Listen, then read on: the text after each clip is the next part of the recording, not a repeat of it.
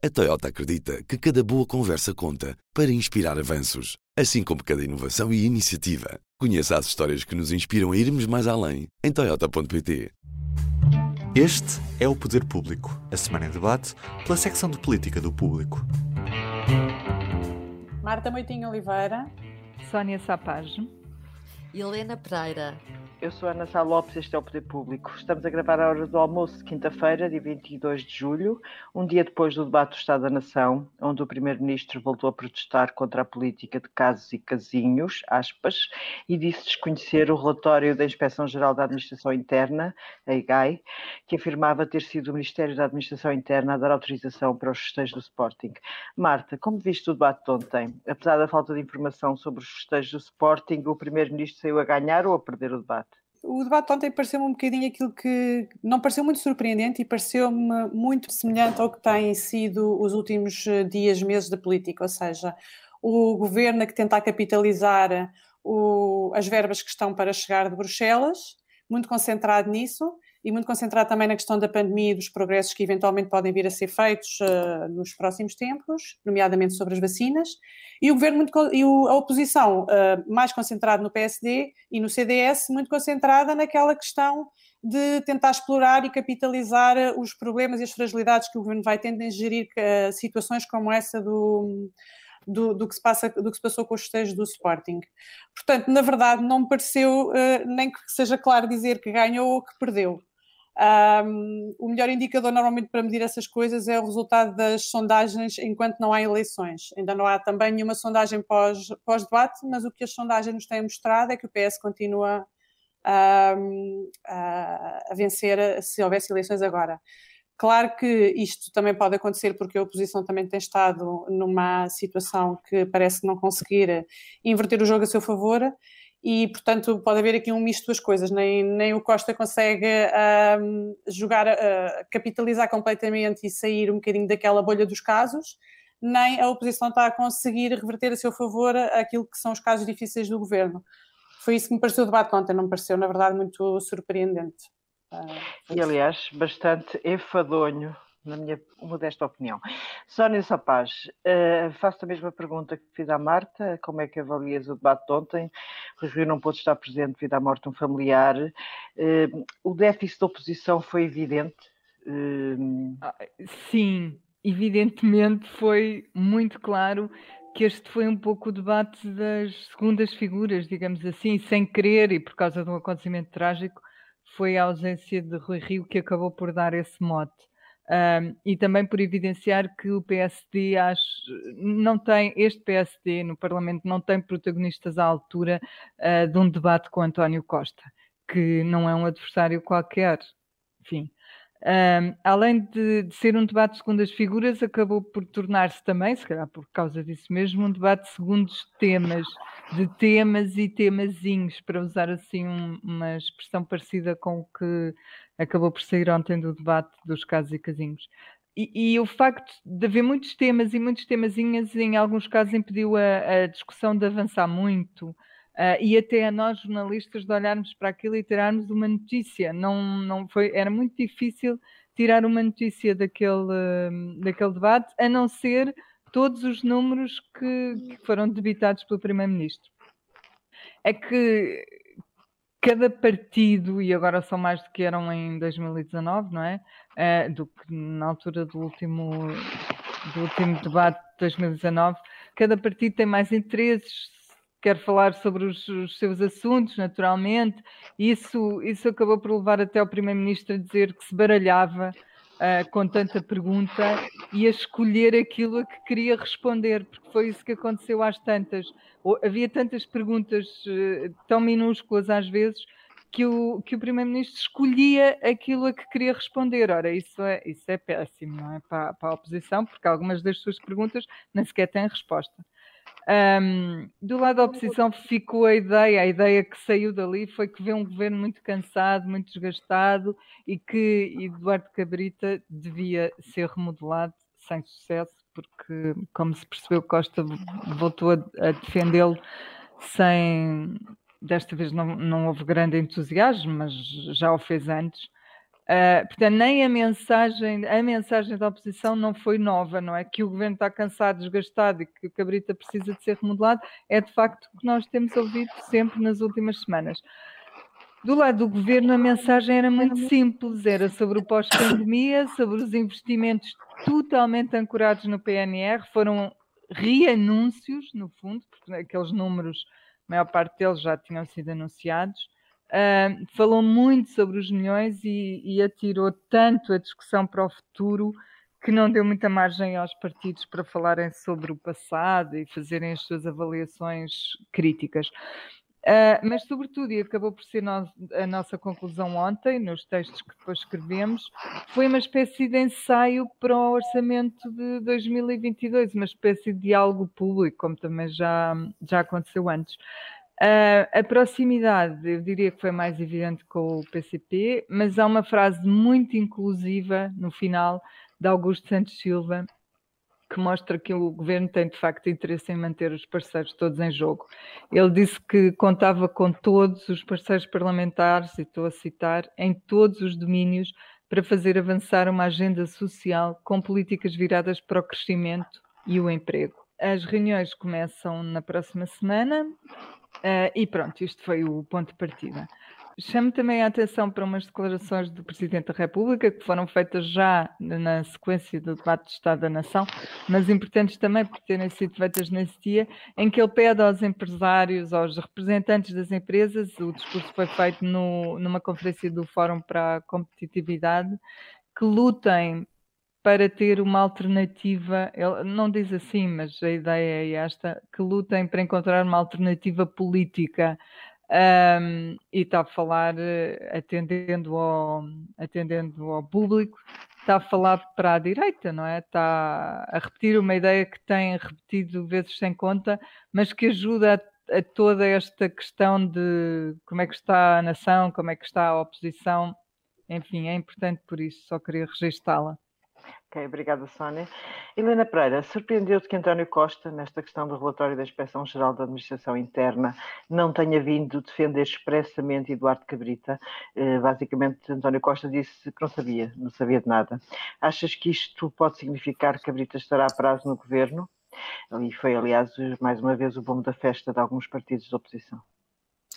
Uh, sim, a posição de António Costa foi completamente diferente aliás, da última vez que ele naquele hemiciclo se referiu ao seu ministro. Ah, foi em maio. Ah, já na altura era, havia polémicas por causa dos festejos do Sporting, mas ainda não havia auditoria, e havia também outra polémica sobre a imigração, a exploração, a imigração ilegal de, de é Odmira, a GNR, não é? A GNR ter entrado no Zemar à noite, acho que era. Sim, exatamente, foi por causa disso. E foi também, foi André Ventura que falou nisso, e criticou o ministro e, e foi, teve, uh, António Costa teve aquela célebre tirada uh, de que quem me dera que o meu problema fosse o ministro da, da administração interna, significa que eu não tenho problema nenhum, porque tenho um excelente ministro da administração interna e vivo muito bem com ele. Uh, quer dizer, não foi nada disso que aconteceu uh, esta quarta-feira. No máximo, uma, o elogio maior que António Costa deixou a uh, Cabrita teve a ver com a diminuição da criminalidade do ano passado para este e a diminuição da área ardida também. Portanto, foi só nesses dois parâmetros que, que o, o Ministério da Administração Interna melhorou, segundo António Costa. E, e também teve piada porque Uh, fisicamente Eduardo Cabrita ficou na ponta da, da bancada do governo, ou seja, uh, mesmo fisicamente aqueles sinais está cada vez, parece cada vez mais afastado do primeiro-ministro. Mas eu, eu diria que, que, Eduardo Cabrita nunca esteve tão perto realmente da porta de saída do governo como desta vez, porque o ponto agora novo foi realmente a divulgação da auditoria dos, de, dos festejos do Sporting na sexta-feira. Eduardo Cabrita resolveu apresentar as suas conclusões antes de toda a gente conhecer o teor do relatório. Depois, quando começámos a ler, não era bem igual, aliás, não era de todo igual àquilo que, que Eduardo Cabrita tinha escolhido para, para realçar, e ontem o CDS, pela voz de Cecília Meirelles, uh, colocou a questão, uh, uma das questões essenciais a António Costa. No fundo, o que, é que, o que é que aquele relatório, porque é que é grave, aquilo que hoje se sabe e que não se sabia na semana passada, e que, e que a meu ver, torna, uh, realmente aproxima muito mais Cabrita da porta de saída do governo. Um, o que nós percebemos é que duas coisas. Que primeiro, como o público noticiou no sábado, que na véspera dos festejos do Sporting há um e-mail do Ministério de, de, da Administração Interna para a PSP a dizer uh, faça-se lá os festejos como o Sporting e a Câmara de Lisboa quer, porque isso ficou decidido na reunião de 7 de maio. Um, na reunião de 7 de maio, segundo a auditoria que está bem feita, parece-me, uh, mostra que houve uma reunião uh, a PSP esteve contra e a DGS contra os festejos naqueles termos, o Ministério da Administração Interna nada disse, uh, e agora, passado, passado dia 7, Passado três dias, responde à PSP: sim, sim, faça-se como a Câmara de Lisboa e, a, e, a PS, e, a, e o Sporting entenderam na reunião de 7 de maio, que aliás foi isso ficou decidido, quando não ficou nada decidido nessa reunião. Portanto, o Ministério da Administração Interna, com muito, com muito aqui jogo de cintura, tenta. tenta uh, que é, no fundo, o que, nós, o que se percebe pela auditoria é que houve uma houve um acontecimento que teve lugar sem haver uma autorização expressa de ninguém, porque a autorização do MAI é uma autorização que remete para uma mentira que é uma, uma decisão que não existiu. Portanto, isto tudo, uh, se, se, nós pusermos as peças todas uh, outra vez em cima da mesa, quer dizer, é tão claro que houve realmente uma uma falta de autoridade por parte do Ministério e na altura que foi preciso, uh, essa falta de autoridade uh, ainda, ainda esteve mais clara e o que a Cecília Meirelles, o que Cecília Meirelles pergunta a António Costa é se ele teve conhecimento ou não uh, dessa autorização, porque essa é, e ele diz que não, e essa é o, a, a grande fragilidade do Ministro da Administração Interna. Aliás, o relatório até mostra, diz Ana. Tu achas mesmo que António Costa não teve conhecimento? Não sei, sabes, não sei se teve. Nós não conseguiremos nunca saber isso, mas sabemos é que a partir de ontem António Costa vem dizer que tudo o que aconteceu foi responsabilidade do, do Ministro da Administração Interna. E, portanto, uh, quer dizer, uh, eu acho que já se percebeu, acho que já se percebeu que, que, que isto aconteceu porque Eduardo Cabrita deixou. Porque Eduardo Cabrita nunca teve coragem de dizer que não. Quando ainda por cima o, a auditoria mostra também que o Sporting, na primeira ocasião em que isto começou a ser debatido, uh, o, o, o, Sporting até admitiu que houvesse só dentro do estádio e se isso tivesse sido agarrado por alguém que tivesse tido a capacidade de iniciativa e de rapidamente fazer uma avaliação do que é que estava em causa, podia ter sido, podia ter sido essa a solução Uh, e, portanto, o que se vê é que houve uma ausência total, uma ausência total do MAI neste processo todo. E, portanto, o que é que pode ser pior para um Ministério da Administração Interna? António Costa foi Ministro da Administração Interna e ele sabe que, que, que o Ministério tem que ser exercido e a autoridade é uma é, é, é o requisito número um para o Ministro da Administração Interna. E o que se vê é que uma, houve uma deriva completa nesta gestão deste dossiê. E, portanto, o facto de António Costa não só se ter referido a Eduardo Cabrita de forma favorável em matérias como os fogos, uh, significa que ele não põe a, a, mão por baixo em todo o resto. Uh, eu acho que isso, pronto, ficou claro.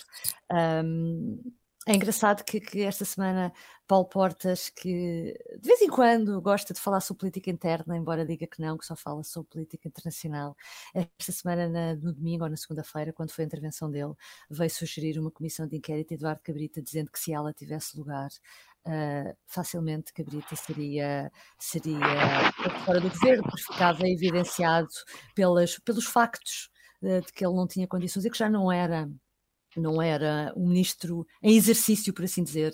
E realmente eh, eu fiquei convencida, mais convencida disso esta semana. E vocês não ficaram, não acharam interessante que o pedido do PSD e do CDS para que Eduardo Cabrita seja ouvido no âmbito da questão dos festejos do Sporting, do relatório da IGAI, tenha sido chubado com os votos simpáticos, carinhosos e amorosos do PCP.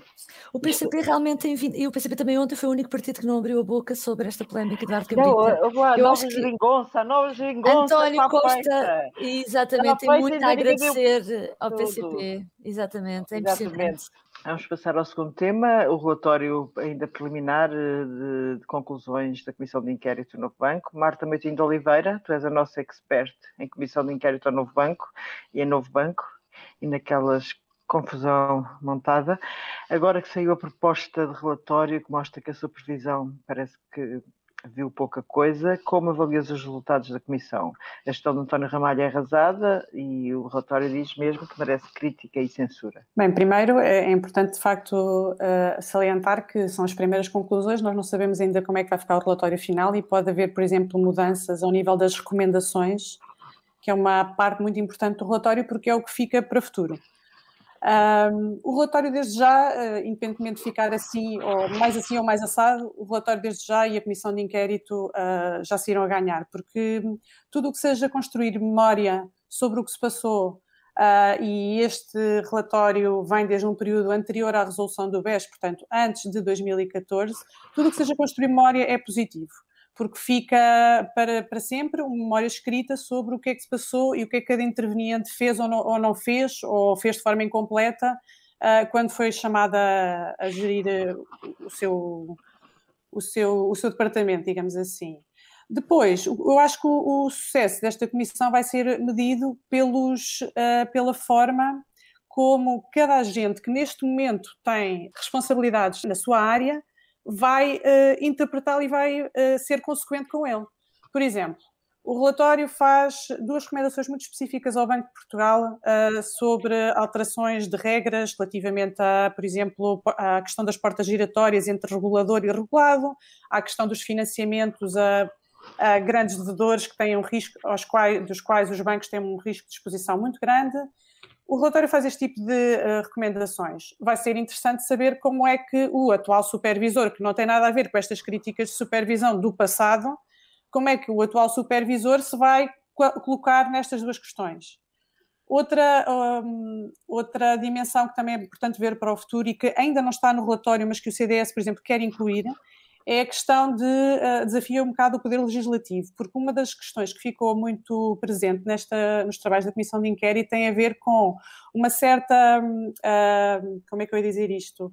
Uma certa, uh, como se os, os, bancos ficassem de mãos atadas, os bancos entendem, o, o, anterior presidente do, novo banco, o Stock da Cunha, foi o mais claro a dizer isto. Ele deu, transmitiu a ideia que os bancos se sentem de mãos atadas quando querem ir ao património dos devedores e que os devedores conseguem lapidar o património que têm e, portanto, o, o banco fica sem conseguir recuperar aquela dívida.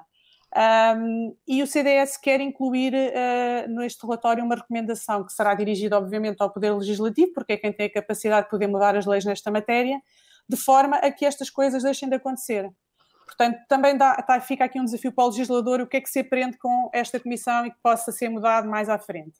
E também fica para a gestão do novo banco, porque embora não haja para já recomendações no relatório dirigidas à gestão do novo banco, o relator fez questão de uh, dedicar uma grande parte da sua intervenção a essa questão e foi bastante duro com a gestão do novo banco, não tanto do ponto de vista formal, ou seja, nem, ele considerou que nem sempre é possível encontrar ali problemas do ponto de vista legal, mas, assim, mas colocou muito foco na questão da ética e na questão da, da falta de quase noção que a gestão do novo banco poderá ter da forma como, da, da sua posição no mercado e como é que tem que agir de forma a, no momento em que está a ser ajudada por dinheiros públicos.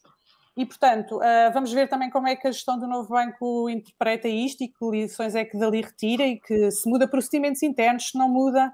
E, portanto, eu acho que o sucesso da comissão vai ser um bocado medido conforme uh, cada um destes agentes interpretar o que daqui saiu, independentemente de lá ficar escrito preto no branco, é preciso fazer isto ou aquilo. Há ali coisas que ficaram bastante presentes e que se calhar uh, podem desencadear alterações. Obrigada, Marta. Sara Paz, Mário Centeno também sai chamuscado, aliás, Marta falou nisso. O relatório é muito crítico das portas giratórias entre regulador e regulado e pede mudanças. Como a Marta disse, o relatório só terá ou a Comissão só terá sucesso se houver efetivamente mudanças. Acreditas em algumas mudanças, nomeadamente das portas giratórias? O relatório acaba por ser muito crítico de todos e menos crítico do PS. Eu, eu li uma peça sobre isto e ficou-me essa ideia.